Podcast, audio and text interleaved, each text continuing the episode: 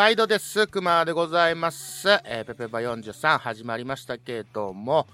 えー、前回は、えー、気づいて星郎から敏郎さんをお招きしてのゲスト会。で、今回は通常会なんですけども、まあ楽しいお話をね、えー、させてもらいましたけども、皆さんいかがだったでしょうか。で、そのつながりで、えー、トゥトゥの泉さんという方とも、い、泉さん、泉さん？泉さん、泉さん？言うた名字か。えー、泉さんと、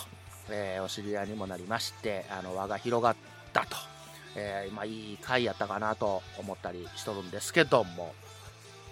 で、まあ、その他にはですね、和歌山の方に、え、初上陸させてもらいまして、えー、熊がやってる別番組、空の方の相方の馬やんちにね、えー、お泊まりして、まあ、空の公開収録なんかしちゃったりなんかして、えー、まあ、楽しいひとときをね、過ごしたんですけども、まあ、その間にですね、えー、なんか、ペペオバがね、スポッティのファイから、えー、削除されて、みたいなとか、えー、なんか、アップルポッドキャストの方のアートワークがなんかコンセントになったとか、なんかトラブルが続きまして、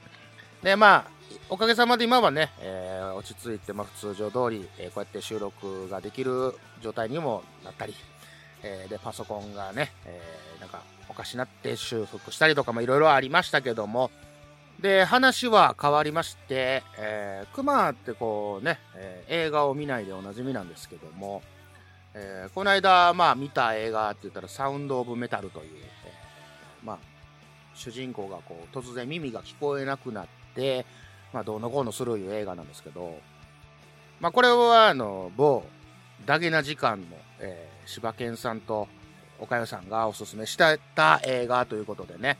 えー、まあ見たんですけど、あやっぱ映画って見れば、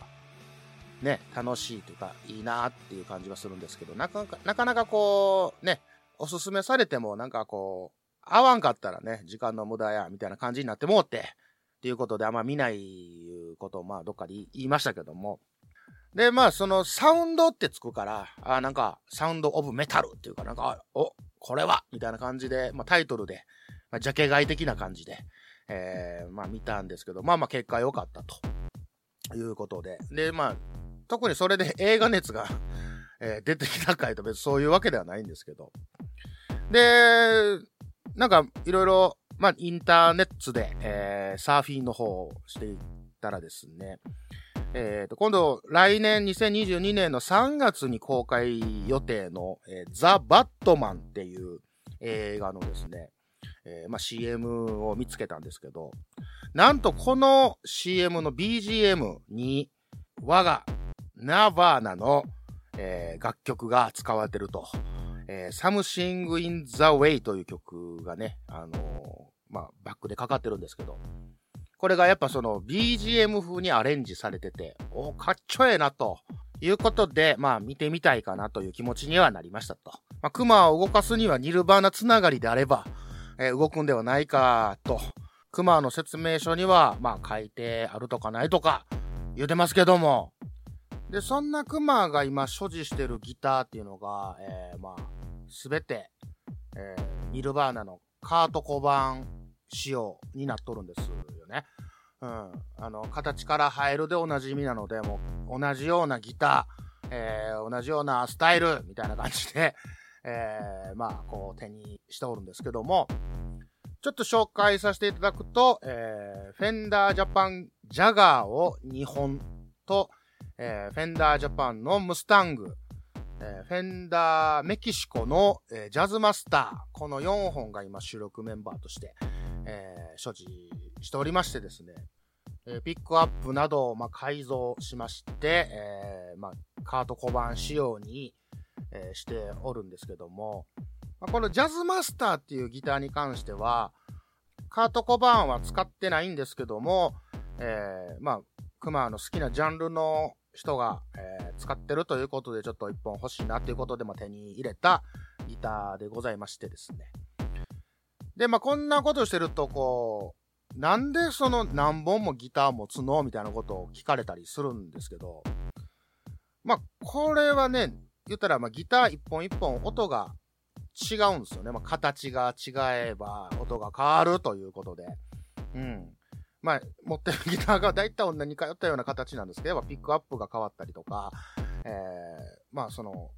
ボディの薄さとか、えー、重さとか、まあ、木の種類とかでもやっぱ音変わってくるんで、まあ、これはね、ほんと感覚的なもんなんでね、まあ、一緒やって言われたら一緒かもしれないですけど、もう、気持ちですよね。うん。気持ちが変われば、やっぱ音も変わってきますから。うん。まあ、なんてことで、こう、何本も持ってるんですけども。ただね、こう、諸説はありますけども、よくそのギターっていうのは、えー、女性やというようにこう表現されることがあるんですよね。うん。えー、こう、ギターのテクニックでこう、チョーキングってキュイーンとする、まあ、技があるんですけど、これがね、あの、女性の喘ぎ声に聞こえるとか、うん、で、ね、ウーマントーンっていうね、まあ、ギターの音色というかね、こう、フロントピックアップでこうトーンをぐっとこう下げて、ね、やると、そのウーマントーンで女の人の声に聞こえるみたいなのがあるんですけど、まあ、いにしえからこうギターは女性やということで、まあ都市伝説なんですけども、えー、偉大なブルースギタリストがですね、こう演奏中に果てると。ああ、言ったらもうギターとまぐわってる、トイトイしとるので、キュイーンってこう、チョーキングした時に、まあ、果てたという伝説も残ってたりするわけなんですけども。令和のこの時代に突如、天下を統一せし者が現れた。なあなあ、天下統一って知ってる？え織田信長？ちゃうちゃう。ああ、豊臣秀吉。ちゃうちゃう。ああ、わかった。徳川家康。ちゃうわ。桃の天下統一や。天下統一の塔は桃って書いて天下統一。知らんか？それも甘くて美味しい桃で、もう桜で顔つけてからね。もう食べてますけど食べとんかい甘くて美味しいさくらんぼ、桃、りんごは、シシド果樹園の天下統一。天下統一で検索。ただ、ギターイコール女性としたときに、こう何本も持ってるって、どういうこっちゃねんということにもなってくるんですけど、もちろんね、一本のギターを大切に大事にこうずっと使ってるっていうギタリストもいらっしゃるやろし、何十本も持ってるいう人もおるやろし、え、まああくまでもクマの説ですけども、まあギターの初心者のうちっていうのはやっぱね、まあ高校生なんですよね。うん。あの、要はなんか、こう、彼女ができたけども、なんかちょっとしっくりこうへんなっていうので、まあ、ね、次の彼女、次の彼女に行くみたいな、まあなんかどっかで聞いたような話ですけども。です、なんか、結局、その本質が見えてきたときに、あ、やっぱこういうものやみたいなのを気づくときってあるじゃないですか。うん。やっぱこう、いろいろ経てから、経験を経て、あ、やっぱこういうのが良かったなと。こういうのがいいもんなんやな、みたいな、とこにこう行き着くわけなんですよね。うん。だからその何股もかけてるとかいう表現が、まあ、あ、間違ってもないんですけど、うん、まあそういう時期があって、まあある程度こう経てくると、あの、ギターっていうのは、あの、服やなと、洋服やなと思うわけなんですよ。どういうことかっていうと、あの、やっぱり、こう、音楽を作るときに、やっぱりこう、ちょっとちゃうわ、この音とか、あの、ちょっと雰囲気ちゃうわ、みたいなことがやっぱあるんですよ。うん。ちょっとシャープな音が欲しいなとか、ちょっとずぶとい音が欲しいなとかになるんですよね。で、その時にまあギターを持ち替えたりするんですけど、こう、やっぱ TPO っていうか、あの、服もね、その、場面場面で変えるやないですか。うん。例えば、まあ、ちょっとこう遊びに行く、軽く遊びに行くときは、こんな軽いカジュアルな格好とか、で、ちょっとこう、重めな、えー、冠婚葬祭ではこう、ピシッとしたスーツとか、やっぱこう変えるわけで、まあそういう感覚で、えー、ギターを持ち帰るっていうことはあるかな。なのでこう新しいギターを手にしたとき、まあ新しい服ですね。うん。あ、この服ええやんみたいな感覚で、まあ選ぶっていうこともあるかなと。まあただその、服と違ってギターって高価なものなので、まあね、そんな、しょっちゅうしょっちゅう変える財力があればあれですけど、なければもうその、一つを大事にとか、いうことにもなってくるんでね。うん。だからその、ギターを何本も持ってるから言うて、こう、浮気症やとか、あの、ね、なんか、軽いやつや、みたいな感じではないっていうことはね、ここでちょっと強く言うておきたいと。うん。で言うと、そのベーシストとか、ドラマーの人とかも、あんまりこう、いっぱい持ってるっていうイメージが逆にないんですよね。なんか、うん。これはもう完全にイメージの問題ですけど、やっぱ、ボーカル、ギター、ベース、ドラムで考えたら、やっぱこの順番でやっぱチャラいですよね。うん。やっぱ一番ボーカルがチャラいかなと思うんですよね。うん。クマもギター、ボーカルやったんで、もうなんかそのチャラいところを、もう総取りしてますけども。うん。他のね、ベースとか、やっぱベースドラムっていうのはボトムって言われるぐらい、こう、どっしり、こう、ぐっと構えて、もうここブレたらあかんっていうとこなんで、やっぱそういうのが、まあ精神面でもこう反映されてるんじゃないかなと。うん、全然ギタリストのフォローになってないんですけどね。うん、なんやったらボーカリストも今ちょっとディスってるみたいなとこになってますけど。まあこれあくまでもクマが経験してることなので、この経験から喋ってることで、皆さんが皆さんそうやということではないので、そこだけはね、ちょっとしっかりと、えー、胸に刻んでおいてほしいんですけども。うん。たださっきも言ったように、その本質を見つけるためにはやっぱ経験とかいうことがもう大事やと思うんで、まあいろいろ経験して、それを経て、えー、ね、自分のこう、成長につなげるものなので、そのギターがね、もやっぱ最初安いギター買って、なんか、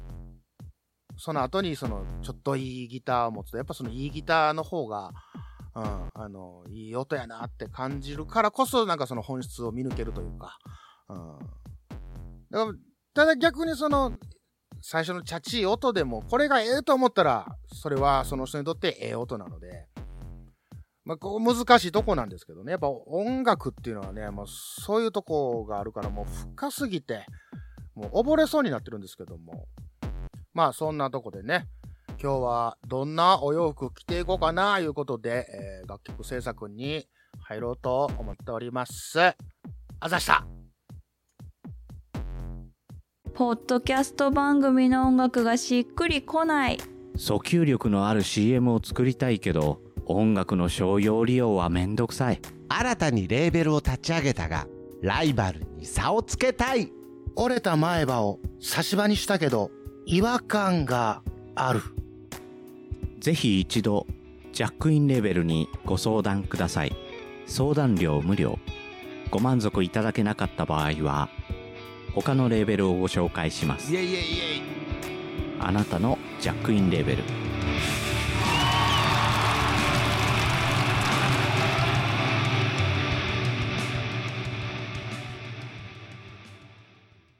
今日の一曲。はい。今日の一曲このコーナーは思い入れのある一曲を紹介するというコーナーでございます、えー本日紹介したい曲はエキゾチカバンロードパブリッククラブバンドでバッファローウィングでございますこちらですね、えー前回、えーゲストに来ていただきました、えー、敏郎さんが所属する、えーバンドの、えー曲でございましてですね、えー敏郎さんの今日の一曲として紹介していただいた曲でもあります。で、これね、めちゃめちゃかっこよかったですね。すっごい、あのーま、なんか語彙力ないんですけど、えーすごいメローな感じで、で、なかなかこうメローなのかなと思ったら、その後半にかけてのアグレッシブな展開というか、なかなかクマ大好きな感じの曲で、えー、敏郎さんが、まあ、今日の一曲ということで、まあ、おすすめしたのもすごくわかるなという楽曲でございました。えーこれね、前回ね、えーと、ちょっとお話に夢中になりまして、まあ、楽しすぎてですね、えーエキゾチカの、えー何もこう宣伝もなく、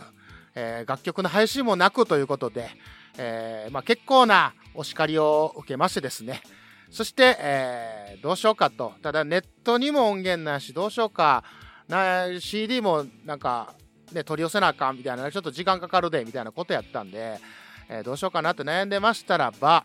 えー我が、えーハマン君というね、えー重鎮がいらっしゃいましてですね、えーその方から音源を、えーいただきまして、で、かけてもええよということなので、えーかけさせてもらうことに、はい、なりました。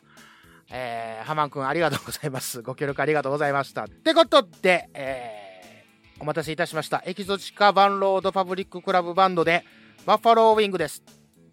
どうぞ。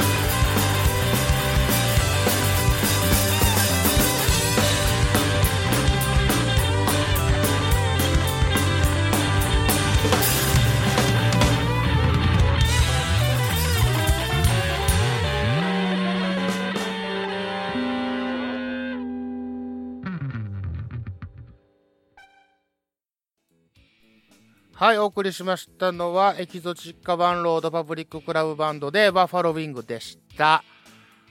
うーん、かっこいい。ね、もう語彙力がないわ。どうした？どうしようかな、これな。うん。これ、これ、ほんま、敏郎さんが弾いてたんかな。うん。ブリブリでめっちゃかっこいいベースやったんですけども。はい、ということで、えっ、と、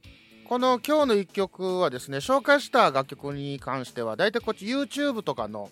えーリンクとかを貼らせてもらって、まあ、紹介してたんですけども、えっ、と、このようにですね、えっ、と、本編中でかけてもいいよとか、えーかけさせてたるわみたいな感じの方がもしいらっしゃいましたらば、えーどしどしと投稿いただきましたらご紹介させていただきたいなと思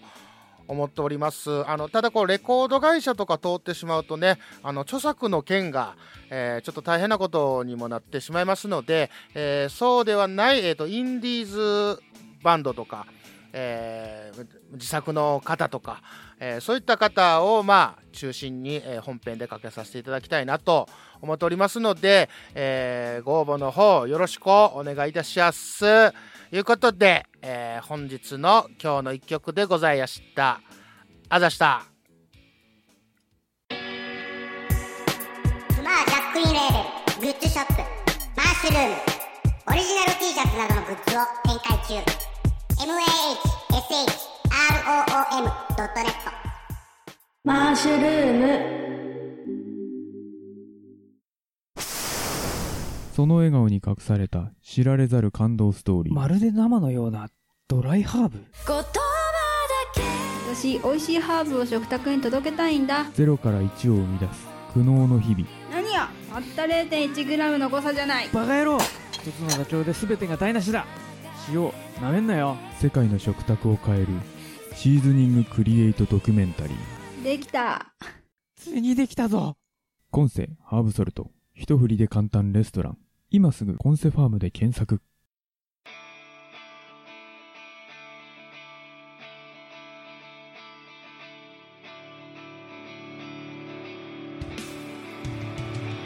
はい、ペペオバ43いかがだったでしょうか？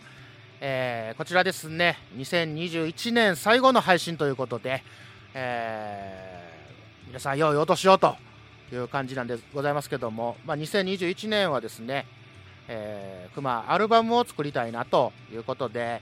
えーまあ、今、新たに楽曲も制作しつつ、そして、えー収録すべき音源を、まあ、リテイクしたりとかする作業にまあ入っていくわけなんですけども、まあ、完成した暁にはねあの皆さんに、えー聞いていただきたいなと思ったりしております。で年明けの配信に関しましては、えー多分年が明けてからの、えー配信ペペは44になると思いますので、えーよろしくお願いいたします。そうそうこの間のそのね Spotify から削除されたりとか、えーアートワークがねなんか変わった事件で初めてこう Apple Podcast の穴ちゃうえっ、となんとかティクスみたいなやつを見たんですけどまあペペオバクマ的に15人ぐらいしか聞いてもらってないなと思ったんですけどいやいやいやめちゃめちゃな人が聞いていただいてるみたいで、えー、と申し訳ございませんでしたなんかはい、えーなのでね、えー頑張って、えーペペオバ更新と、えー収録頑張っていきたいなと思っておりますので、えー重ねて重ねてよろしくお願いいたします。ということで2021年ありがとうございました。2022年もよろしくお願いいたします。それでは皆様良いお年をお迎えくださいませ。くまくま